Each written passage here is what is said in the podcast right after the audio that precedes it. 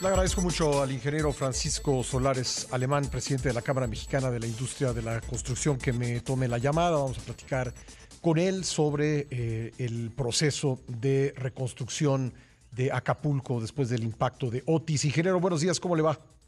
Bien, Pascal, un gusto saludarte, buen día. ¿Cuál es la eh, percepción que tiene usted de los retos y cuáles los datos eh, que tendría la Cámara que encabeza sobre lo que implicará este proceso de reconstrucción, ingeniero?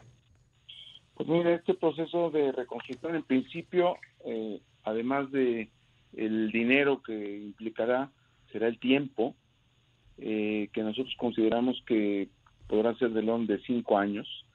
Y yo creo que debería de considerarse eh, el no reconstruir realmente Acapulco, sino construir un nuevo Acapulco que fuera eh, resiliente, porque este tipo de fenómenos, desgraciadamente, es muy probable que se puedan repetir con mayor frecuencia y esperemos que nunca con mayor con mayores daños y con mayor intensidad. Eh, yo creo que es una, es una eh, discusión incluso a nivel internacional si los efectos del cambio climático nos tendrían que llevar a, eh, a otro tipo de construcciones. Y tomando en cuenta que tenemos 11 mil kilómetros de litorales y vive casi la 10, el 10% de la población en, esos, en las costas, ¿qué, ¿qué, tipo de, de, construcción debiera pensarse en el caso de, de Acapulco, ingeniero? Pues mira, se tiene que estudiar y revisar eso desde luego esto no es, eh, digamos, eh, inmediato y habría que tener eh, ahí un equilibrio entre la reactivación económica y una reconstrucción de este tipo. entonces, hay, hay ciudades donde están más prevenidas para este tipo de, meteoros, como por ejemplo Miami, donde las ventanas se cubren ya desde la construcción o se instalan un tipo de persianas de diferentes materiales. Sí, y se prohíbe, por cierto, los espectaculares en Miami. Exactamente, exactamente. Yo estuve esta semana en Acapulco y todos los espectaculares están en el suelo. Eh, de hecho, nuestras eh, empresas constructoras afiliadas a la Cámara en, la delegación de Guerrero, nuestra delegación de la CEMIC, han estado trabajando desde el primer día en, abrir paso eh, por tierra, en tener comunicación y en toda la parte de la ciudad eh, todos los espectaculares eh, se tuvieron que quitar con, con soldadores, con, con baileros, con grúas que llevamos para poder cortar todos los, los espectaculares y, despejar. Entonces, ese es un tipo de, normativa que se debe de tomar en cuenta. Mm, desgraciadamente, eh, un huracán de esta magnitud nunca había tocado tierra en una ciudad de como Acapulco de más de un millón de habitantes. Entonces los daños pues los estamos viendo. Yo te puedo decir que el 100% de las edificaciones de Acapulco eh, sufrieron daños en mayor o menor grado, pero el 100%. Y eso pues habrá que considerarse para, para poder eh, diseñar un Acapulco distinto. A mí me llamó mucho la atención que el, edificio eh, de menor daño que vi eh, fue un edificio no alto, un edificio bajo, uno o dos pisos nada más, eh, pero no tenía ni un cristal roto siquiera. Adentro pudimos entrar porque además eh, fue el, edificio donde está la delegación del Infonavit en Acapulco.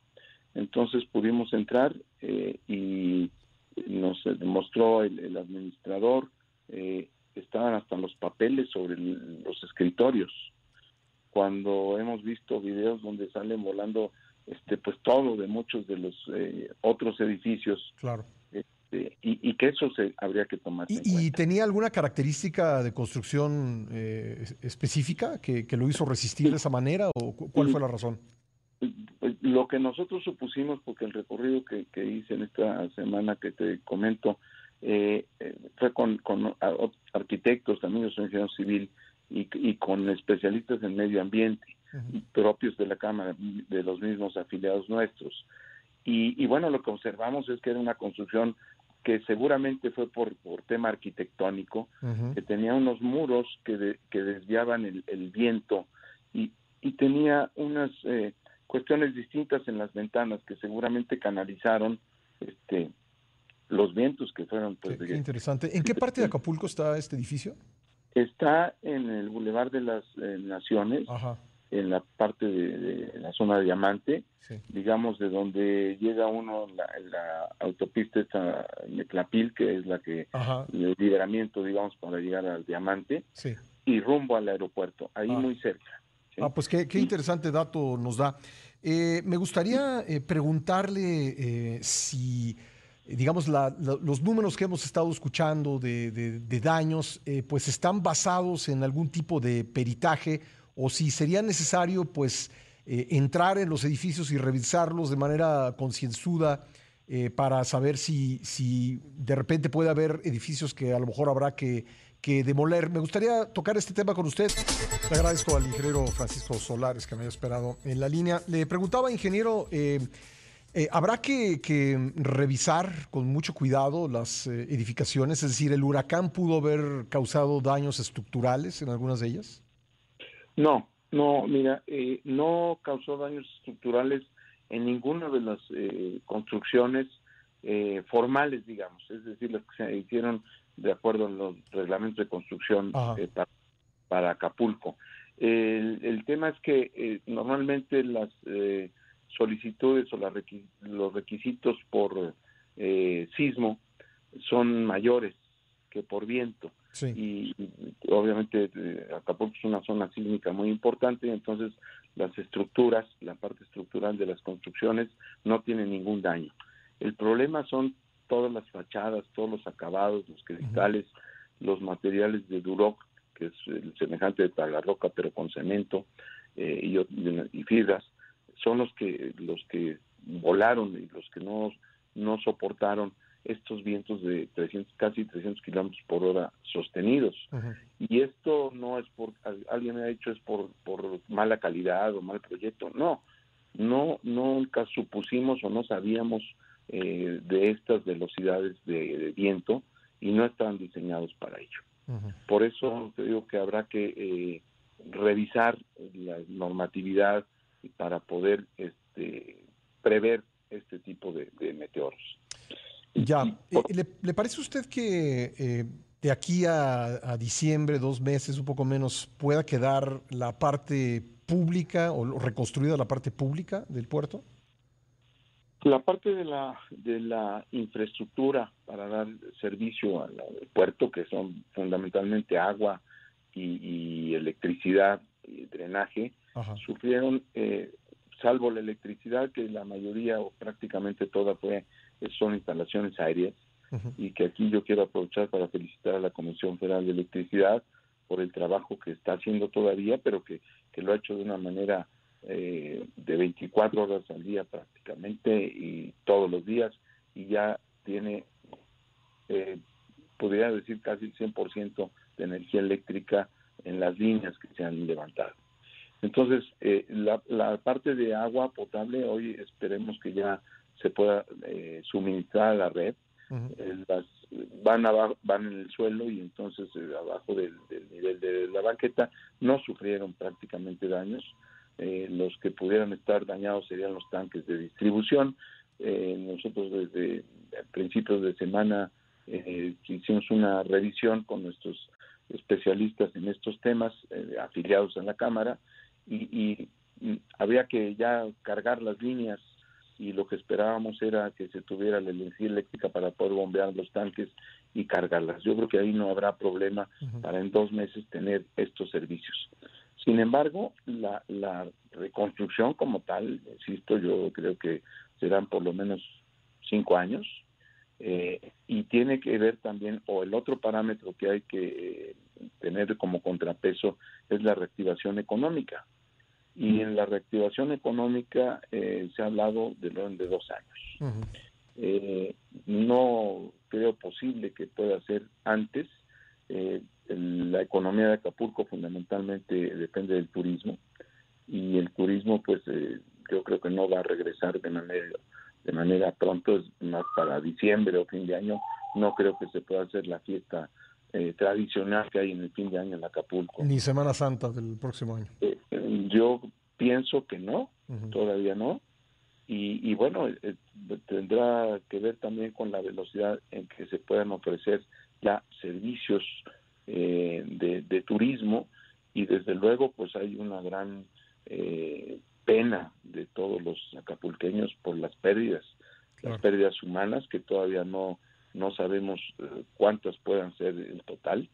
Hasta ayer se hablaba de, antier se hablaba de 46 muertes, sin embargo hubo varias embarcaciones que pensaron eh, enfrentar el huracán en el mar este con las embarcaciones. Y bueno pues ahí hay hay muchos eh, también eh, de funciones y hay todavía bastantes capitanes de, de, los navíos y tripulantes que están desaparecidos y que lo más probable es que hayan perdido la vida. Con este ambiente y con las pérdidas materiales, no creo que sea eh, mucho de fiesta todavía en este fin de año y aún en la próxima Semana Santa. Pues, eh, ingeniero, le agradezco mucho eh, que nos, nos haya ayudado con este panorama de la construcción en Acapulco. Muy amable.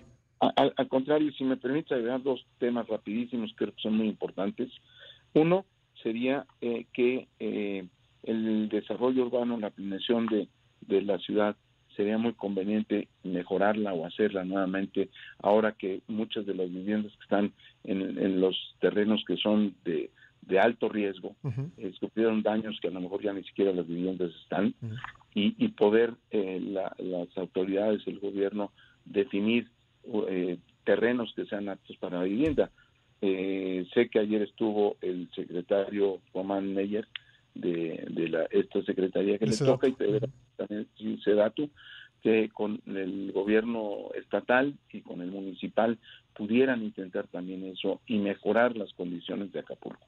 Y por otro lado me comentabas de los números, de cuánto podría costar. No hay todavía una, una estimación. Hay estimaciones, alguien estimó la que ha habido más alta 15 mil millones de dólares eh, en una eh, compañía, una, una despacho norteamericano en base a, daños en otras ciudades con condiciones de otros eh, de otros huracanes. Yo no te podría decir si, si el número es correcto, pero yo solamente quisiera hacer una comparación.